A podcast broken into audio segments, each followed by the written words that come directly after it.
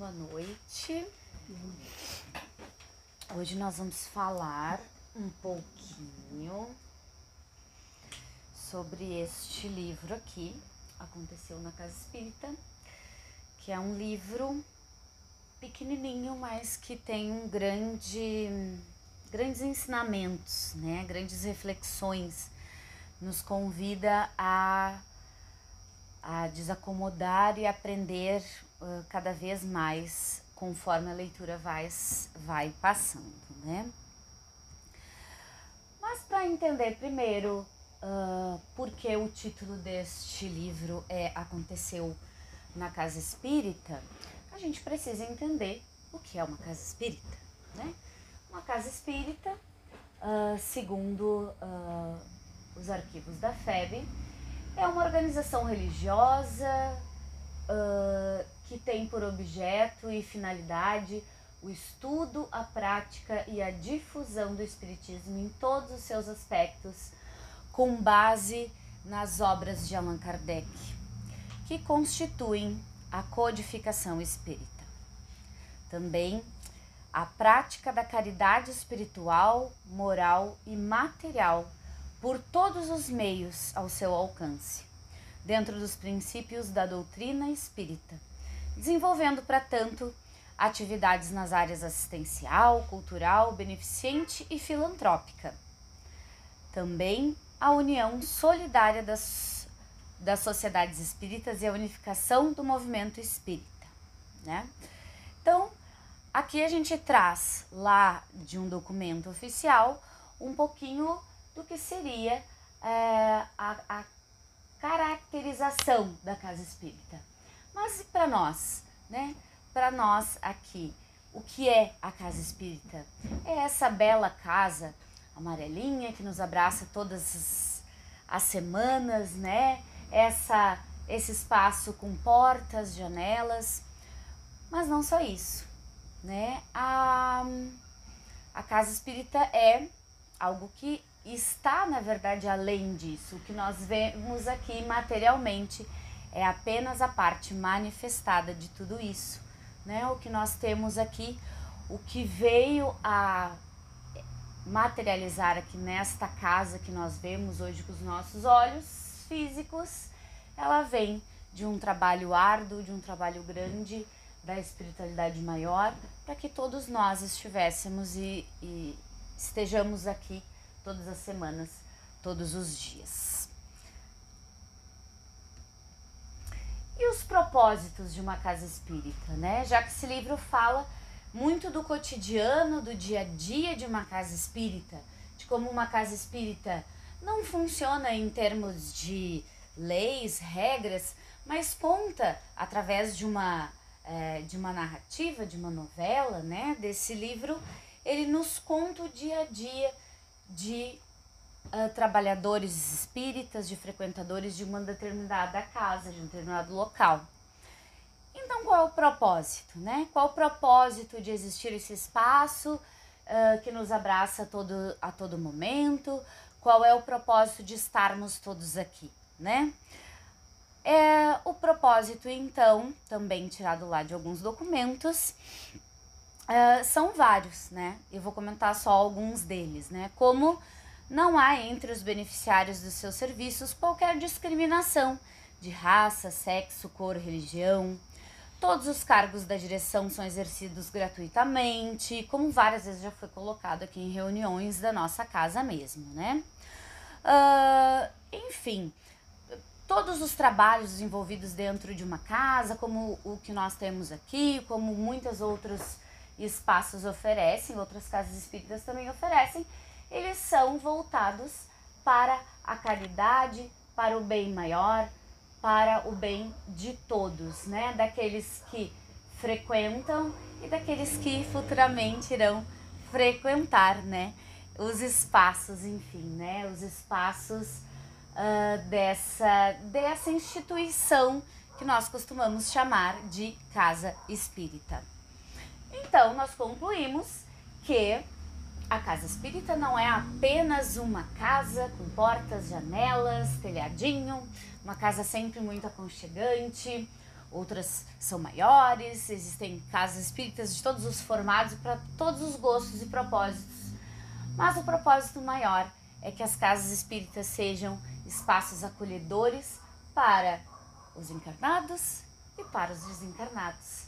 Que nós possamos então estar aqui para vivenciar, para é, desenvolver aí as nossas atitudes, nossos atos de caridade, não só materialmente, através de, de todas as possibilidades que a Casa Espírita acaba tendo como trabalhos é, voluntários, como vários trabalhos que são desenvolvidos na nossa própria casa, mas também que nós não percamos o foco de que essa estrutura física existe para dar conta de um trabalho maior, que é a caridade espiritual, que nós viemos aqui é, exercitar e aprender todos os dias. Bem, então, essa é a nossa casa espírita, o espaço onde hoje estamos é, ligados, estamos irmanados sobre este teto físico, porém, muito trabalho houve de, quem sabe, dezenas, dezenas ou quem sabe, séculos e séculos para que cada casa espírita venha trazer o seu propósito à materialidade. E aí, falando da organização, né, é, toda, toda a instituição, uh, ela vai ter um estatuto, né, nós temos o nosso aqui, um estatuto social, o nosso fica na nossa biblioteca, caso alguém queira uh, conhecer, quem ainda não conhece, mas hoje, como estamos na maioria entre já estudantes trabalhadores da casa, a gente já tem maior é, proximidade com ele pelas nossas reuniões, né? E aí, para trazer um pouquinho do livro, né, para trazer um pouco de, de, de imagens, né, para essa ideia do porquê a gente precisa entender o que é uma casa espírita, de qual é o seu propósito maior. Uh, vou trazer já um trechinho do livro aqui para a gente refletir. Entretanto, as casas espíritas devem primar pela simplicidade, aplicando em suas construções interiores o básico para o estudo, a divulgação e prática do Consolador. Pois não adianta usar tecnologia de ponta na construção das paredes, móveis finos, representando a aristocracia, não consigo falar as palavras, a aristocracia da época, objetos de arte para ostentação, se não houver um compromisso com aquele que no mundo ocupara o título de filho de carpinteiro. Acredito, escolhi esse trecho da introdução desse livro que fala que é o capítulo Templos, porque justamente nos elucida a parte burocrática que uh, trouxe aqui para nossa reflexão.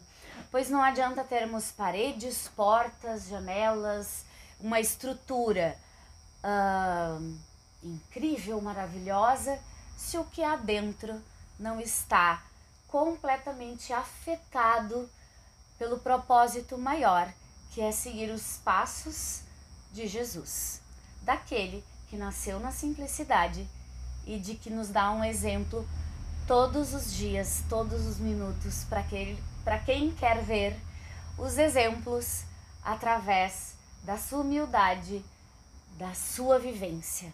Esse é o exemplo maior. Então, aqui nós caracterizamos esse momento, né? O livro traz essa ideia de trazer essa reflexão, esse convite a entender como funciona essa instituição, para que a gente possa entender o propósito maior aqui que é dessa narrativa do que acontece então e por isso aconteceu em uma casa espírita.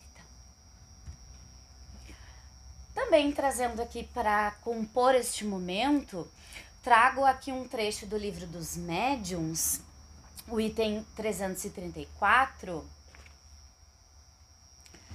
que vai nos convidar a refletir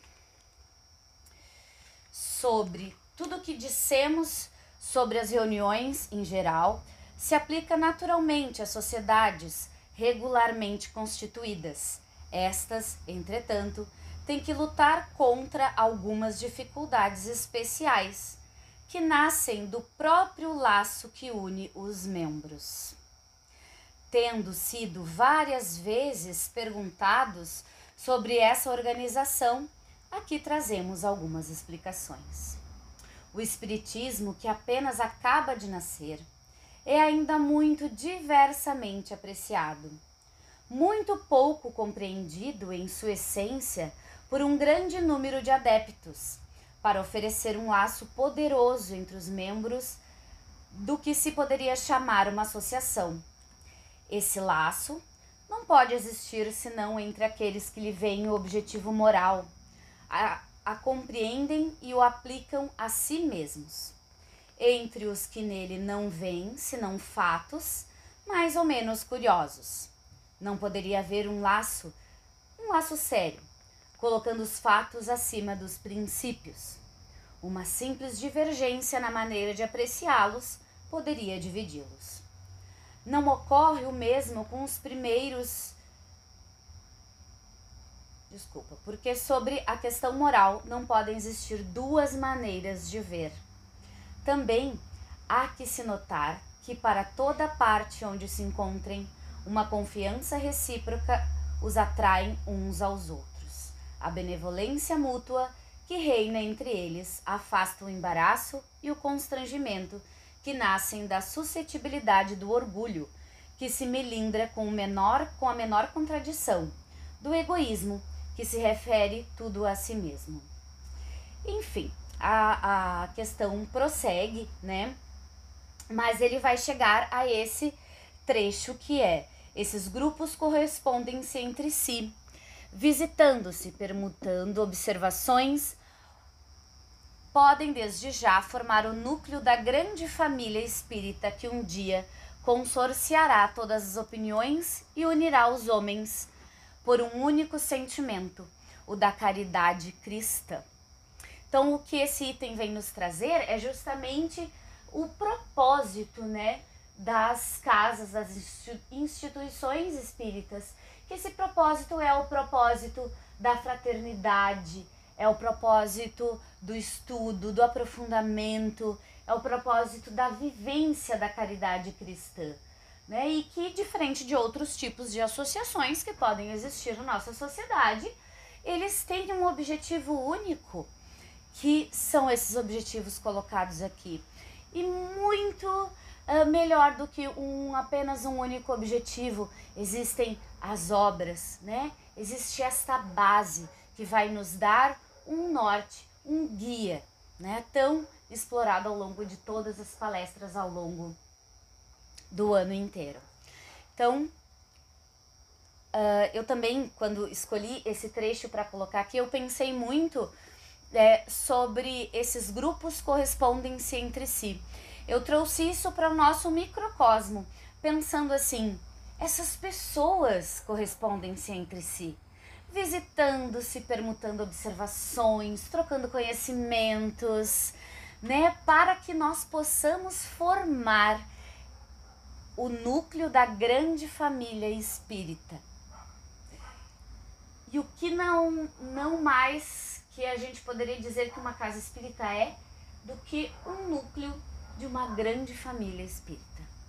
Todos nós aqui irmanados nesse propósito maior de vivenciar a caridade, de estudar e entender mais ainda todas as, as obras, toda a codificação, mas acima de tudo, o exemplo do nosso amado Jesus. Mas então, né, já li um trechinho ali do, do da introdução do livro, mas ainda não é a parte, vamos colocar isso entre aspas, do romance, né? Da história. Então, ao buscar algumas referências sobre esse livro tentar entender o que outras pessoas pensaram desse livro, que não somente eu, que sou uma realmente uma, uma apaixonada aqui por essa, por essa história, mas fui buscar outras referências.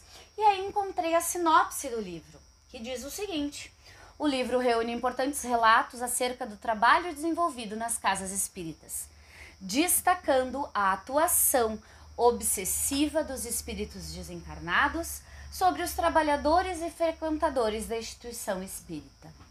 Bem, é sobre isso que fala o livro, com certeza. Mas eu achei tão reducionista, tão pequeno, parece que não carrega a, a essência e, e, e, nossa, tantas reflexões que essa obra nos provoca. Então fui, continuei pesquisando e encontrei outras pessoas que traziam outras reflexões. E aí encontrei essas primeiras questões que me desacomodaram, né? A casa espírita que você frequenta está com alguns problemas? O pessoal parece que não está mais se entendendo? Estão surgindo ideias estranhas, muito tititi, aquele ambiente antes harmonioso agora está desconfortável e ninguém sabe como tudo isso começou. Aí eu pensei, acho que estou lendo uma propaganda o quê? De aspirina, de alguma coisa assim, uma, né, tome paracetamol e resolva seus problemas. Não é assim, poderia ser assim fácil, né? Uma pequena cápsula é, mágica que solucionasse todos os nossos problemas. Mas é, uh, não, né? A gente são, são problemas, ele, ele traz aqui através das perguntas, situações que o livro nos traz muito, com muitos detalhes e que a gente inclusive se surpreende ao ler cada situação, porque nos, nos desacomoda em pensar, nossa, isso está acontecendo conosco, mas eu aprendi com um palestrante maravilhoso que eu gosto muito que diz: Isso não está, imagina, isso aqui nem passa nem perto de nós, assim, nem na UPA, né, gente? Isso aqui são coisas de outras casas espíritas, né? São coisas de outras casas, outras que podem estar passando por abalos. Aqui a gente está vivendo é, uma plenitude de tranquilidade, uma família unida e tranquila, né? brincadeiras à parte, esse é o propósito de todo mundo, né? Qual é a família que não tem é, não tem momentos difíceis, momentos de reflexão, né? Quem não precisa muitas vezes é, se colocar de formas diferentes para que as pessoas possam se entender dentro de uma família, né? E não e, e se nem Jesus no tempo dele conseguiu ser compreendido por todos, né? Quem somos nós? Para achar que vão ser compreendidos, né? A gente ainda está exercitando tanto o compreender quanto o ser compreendido, né? Mas enfim, esse esse escritor, né, ele, ele traz essa essa reflexão e aí ele nos convida então a ler o livro, né? Esse livro é que foi um, trazido pelo Espírito Nora e escrito então pelo Emanuel Cristiano um, um livro que está fazendo 20 anos, né, da, da sua da sua da sua primeira publicação aí, então 21 anos, na verdade. Então é um livro que eu até me surpreendi quando eu descobri que ele só tinha 21 anos. Porque quando eu li a primeira vez eu achei, não me atentei a isso, eu achei que era um livro que, nossa, caminhava muito tempo dentro do movimento espírita. Mas não, aí quando fui estudar mais a fundo, dar atenção a esse momento da edição, vi que até recente, visto a outras obras muito mais antigas, muito mais exploradas, mas que não menos importante, né? E que não menos provocador. e essa obra, então, né? Resumindo, não se preocupem, não vou fazer vocês dormir, não vou ler isso tudo, mas vou apenas resumir aqui para vocês que esse é um livro, então, que conta a história de um grupo de espíritos obsessores liderados pelo espírito Júlio César, que não é o imperador romano, mas uh, carrega algumas características similares, e que eles têm como objetivo acabar com uma determinada casa espírita, né? É, o objetivo maior deles é exatamente isso: trabalhar dentro da sua forma de trabalho, dentro da sua organização, que é muito grande, para derrubar uma casa espírita, né? Para terminar com aquelas pessoas que estão lá fazendo o que eles não entendem como bem. Mas eles se propõem a esse trabalho, né? Um grande grupo, na verdade, de espíritos coordenados, então, pelo espírito Júlio César, né? Um, e aí eles acabam usando o quê? A imprudência e a invigilância dos trabalhadores encarnados abre algumas brechas para o afastamento de pessoas, para as fofocas, para a maledicência, intolerância, provocando verdadeiras rachaduras na instituição.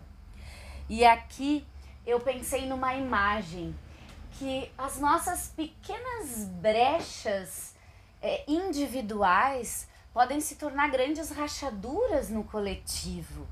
E o quanto nós precisamos caminhar todos os dias no autoconhecimento, na busca de si, no estudo das obras, no aprofundamento dessa caridade espiritual e também ativa, né, aqui enquanto encarnados, para que as nossas pequenas rachaduras, porque as nossas são pequenininhas, né? Geralmente são ínfimas, quase não existem. Não se tornem, né, uma uma hum, uma, uma enchente, né? Não desça a água inteira.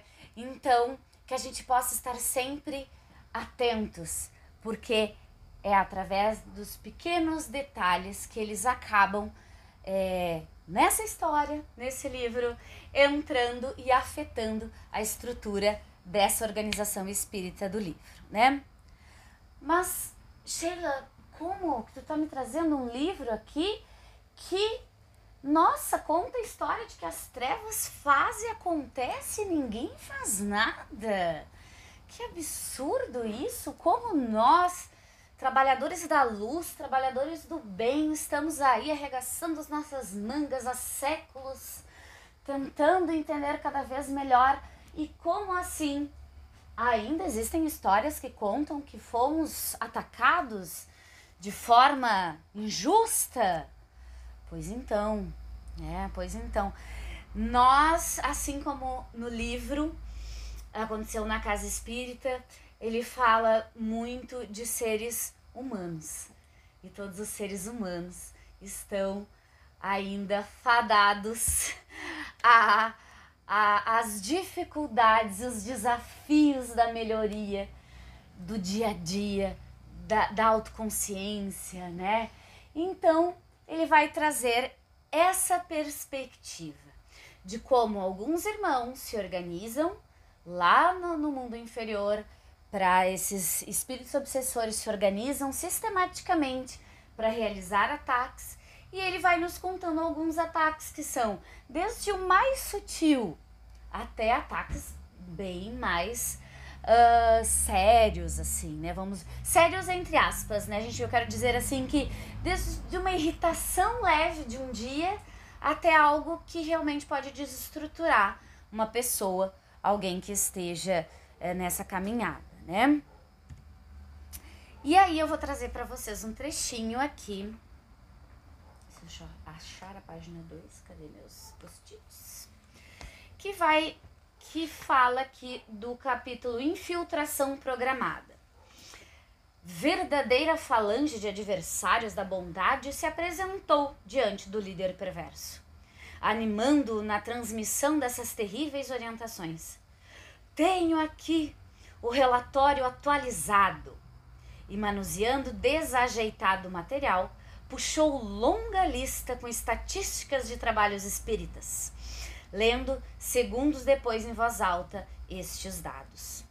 Somente este ano, 2.500 espíritos que estavam sob nosso comando foram violentamente arrancados de nós e se converteram ao Nazareno com auxílio da mediunidade falante, do diálogo enganador e da interferência dos emissários do bem.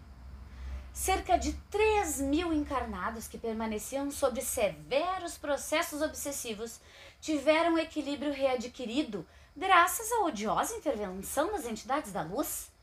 Multidões estão encontrando naquela casa tranquilidade e conforto espiritual que para nós são abomináveis.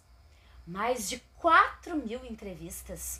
Aproximada, acho que aqui entrevistas deve ser o que? Um fraterno, né? Aproximadamente 20 mil vibrações, centenas de palestras transmitindo a doutrina espírita e os ensinos de Jesus, exaltando o bem e o amor. E ainda tem mais, continuou o expositor das trevas, imprimindo nas suas palavras raiva e inconformação. Mais de 15 mil passes transmitidos, dos quais 70% tiveram efeitos muito positivos sobre as pessoas. 200 enfermos impossibilitados fisicamente de comparecer à instituição receberam a visita fraterna e a fluidoterapia contra a nossa vontade. Vocês vejam quantos absurdos. Absurdos incontáveis. Eu acho que eu concordo. É. São incontáveis absurdos. E sim, no olhar deles, eram incontáveis absurdos. Mas aqui, nessa pequena passagem, a gente entende essa diferença de olhar, né? E aqui que nós possamos ver de forma diferente, entender o que uh, estava sendo oferecido por essa instituição, por esta casa, e o quanto alguns uh, seres se sentiam incomodados né, com isso. Mas, então, se a casa espírita busca fazer o bem, quem iria querer fazer o mal? E aí a questão 340 do livro dos médios nos aprofunda exatamente nisso, né? Dessas perturbações dos espíritos é, neste momento uh, precisando de muita de um olhar amoroso, de luz, de, de, de influências positivas, daqueles que se sentem provocados por ver o bem, daqueles que não são simpáticos ao bem. Então nós temos muitos, muitos mesmo, que ainda querem fazer o mal. Muitas vezes por pela falta de compreensão, pela falta de entender o que está acontecendo. Mas mal sabem eles que é justamente através da sua é, da sua, vamos dizer assim, dessa busca que eles fazem em derrubar com esta instituição do livro, é que muitos deles acabam sendo ajudados. E aí, o Emanuel Cristiano, é, médium deste livro, eu assisti numa fala dele, ele trouxe algo que mexeu muito, muito com as reflexões, dizendo então que se até Jesus foi tentado, o que sobra para nós, que ainda estamos engatinhando na evolução, né? Quem somos nós para achar que nós não vamos sofrer nenhum tipo de tentação, nenhum tipo de desacomodação, né? Então, um pequeno trechinho durante 40 dias sendo tentado, nada comeu naqueles dias, ao fim dos quais teve fome. Disse-lhe então o diabo: Se és o filho de Deus, manda que esta pedra se transforme em pão. Mas Jesus lhe respondeu: Está escrito: Não só de pão viverá o homem. E esse é apenas um trechinho das inúmeras é, tentações que ele faz, né, com Jesus, desses 40 dias e 40 noites que ele passa no deserto vivenciando as essas tentações. Se, então, se até ele, o qual a gente mira como grande exemplo, aquele que a gente quer estar próximo, estar junto, se até ele sofreu, o que sobra para nós, né? Mas, nos adiantando, o que fazemos então? Estamos de mãos atadas? Será que foram isso que todos os personagens desse livro pensaram? Não temos o que fazer. Pelo contrário, temos e muito. E aqui eu trago para vocês um pedacinho de uma psicografia, né, do nosso querido Divaldo, aí pela, né, pela, pela voz de, de Joana de Ângeles.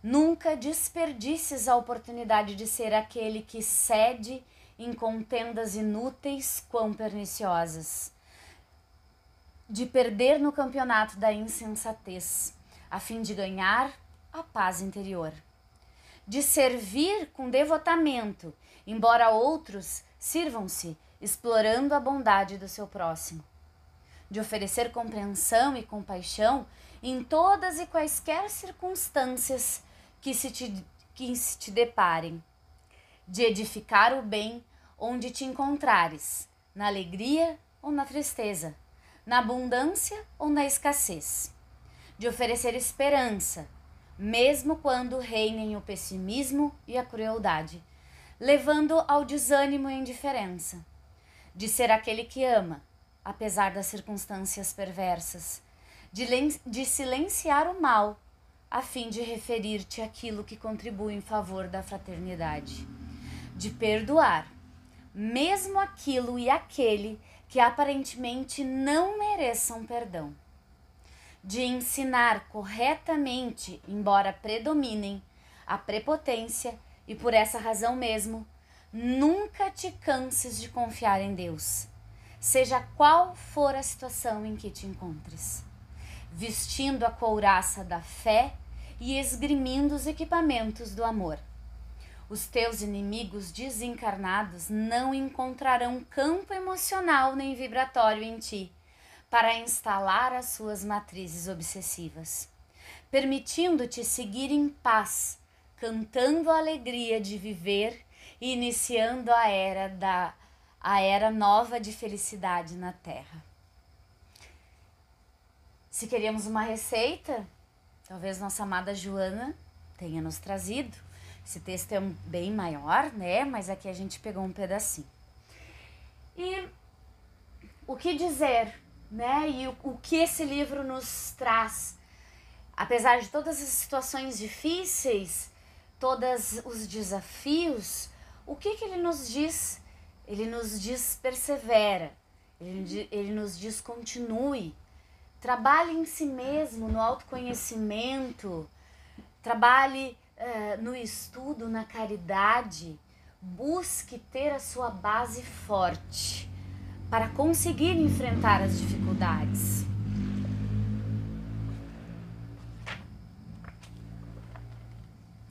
e no finalzinho da obra a gente tem uma, um, um texto belíssimo, muito inspirador.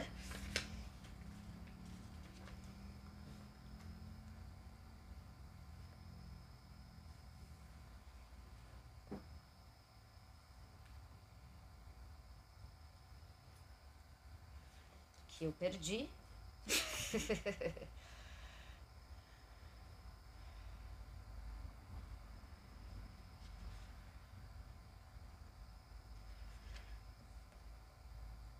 página certa agora.